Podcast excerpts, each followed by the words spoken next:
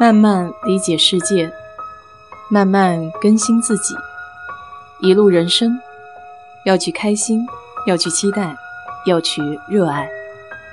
我是 DJ 水色淡子，在这里给你分享美国的文化生活。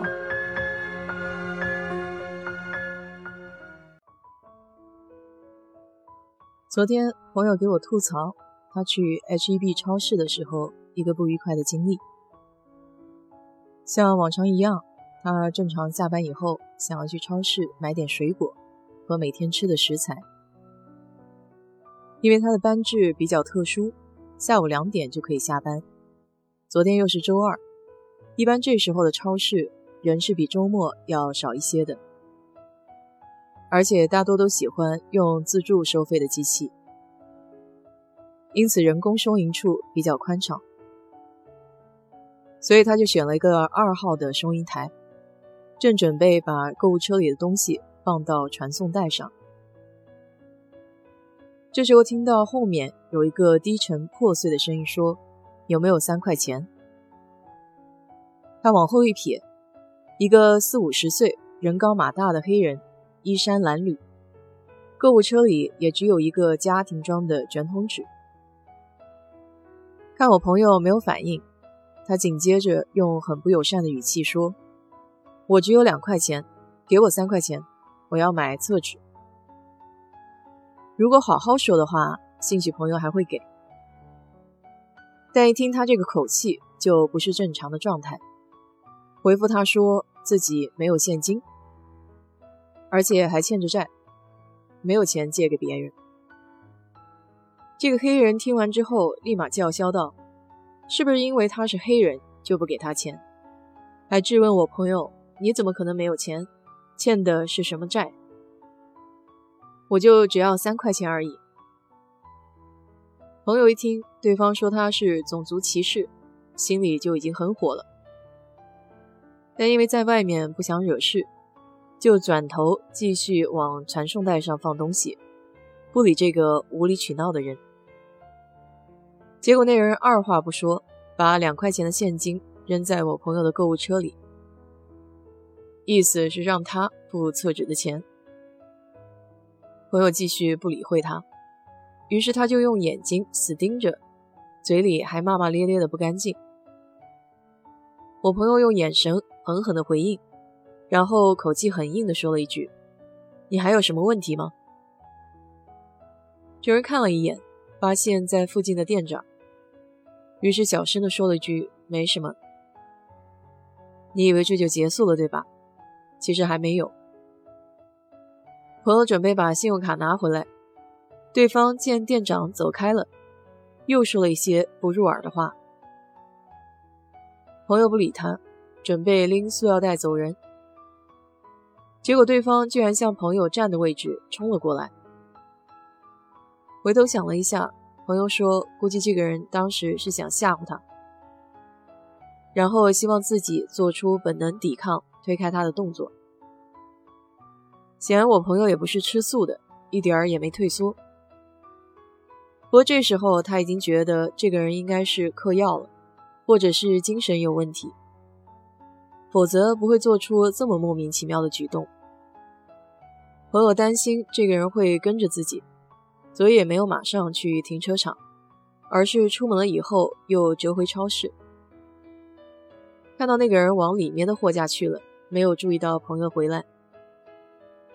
这时候正巧看到店主拉着警卫进超市，让警卫去赶一个骚扰顾客的人，估计多半指的是同一个。我听他说这个事情以后，就感到头皮发麻。我问他：“你难道不害怕他有枪吗？”结果人家一点都没有退缩的意思，说大不了就出手干仗了。换我的话，还是会挺担心的。像这种要钱的事情，不是没有经历过，但这么蛮横的还是第一次。朋友也说，在休斯顿待了这么久。还是头一次碰到这么糟心的情况，也只能说世风日下，人心不古。我平时会在停车场遇到要钱的，有些时候是一个人，有些时候是拖家带口，理由也很多，比如加油缺钱、没工作需要养孩子等等。马路交叉路口要钱的多半都会举一个纸牌子，要么是失业，要么是无家可归。我自己在休斯顿从来没有给过钱，倒是有一次在新奥尔良的路上，正巧手上拿着没吃完打包的食物，就顺手给了一个讨饭的人。以前在达拉斯刚来的时候给过一次，但被师兄和师姐教育了。他们说，这些人中有不少是瘾君子，拿了给的钱之后会去买毒品，所以我们给他们钱也并不是在做好事、发善心。这还让我想到多年前在上大学的时候，有一次和朋友去新街口逛街，大白天在天桥上，一个小女孩硬拦着我的朋友，非让他买一朵花，当时心里是很反感的。但后来听有一些新闻报道说，这其中的一些孩子是被拐卖来的。如果白天不卖掉，或是讨不到钱，晚上回去就会没饭吃，甚至被挨打。知道这些以后，又觉得非常的无奈，替这些孩子感到很可悲。上周末去市中心超市的时候，还看到这样的一幕：给我们做三明治的小姐姐。拿起一块火鸡肉，看了一眼就扔到了后面的垃圾箱里。可能是火鸡肉上有一点点脏东西。当时就着这件事情，我和朋友又讨论了起来。我问他为什么不可以将这些依旧新鲜，只是有些小问题的火鸡肉处理一下给乞讨者呢？就这么扔掉，怪可惜的。朋友解释的也在理。大概就是超市不愿意负责乞讨者吃过之后产生的不良问题。我一方面理解超市的顾虑，但另外一方面总觉得这件事情可以很轻易的解决，比如宣告一个免责声明什么的。只能说，在资源相对富足的地方，仍然有很多可以改进的方面。比起给乞讨者钱来说，我更愿意给他们吃的和穿的。解决生活的基本需求。当然了，乞讨和赤裸裸的胁迫还是有本质的区别的。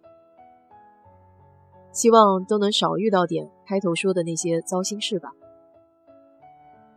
好了，今天就给你聊到这里。如果你对这期节目的话题感兴趣的话，欢迎在我的评论区留言。谢谢。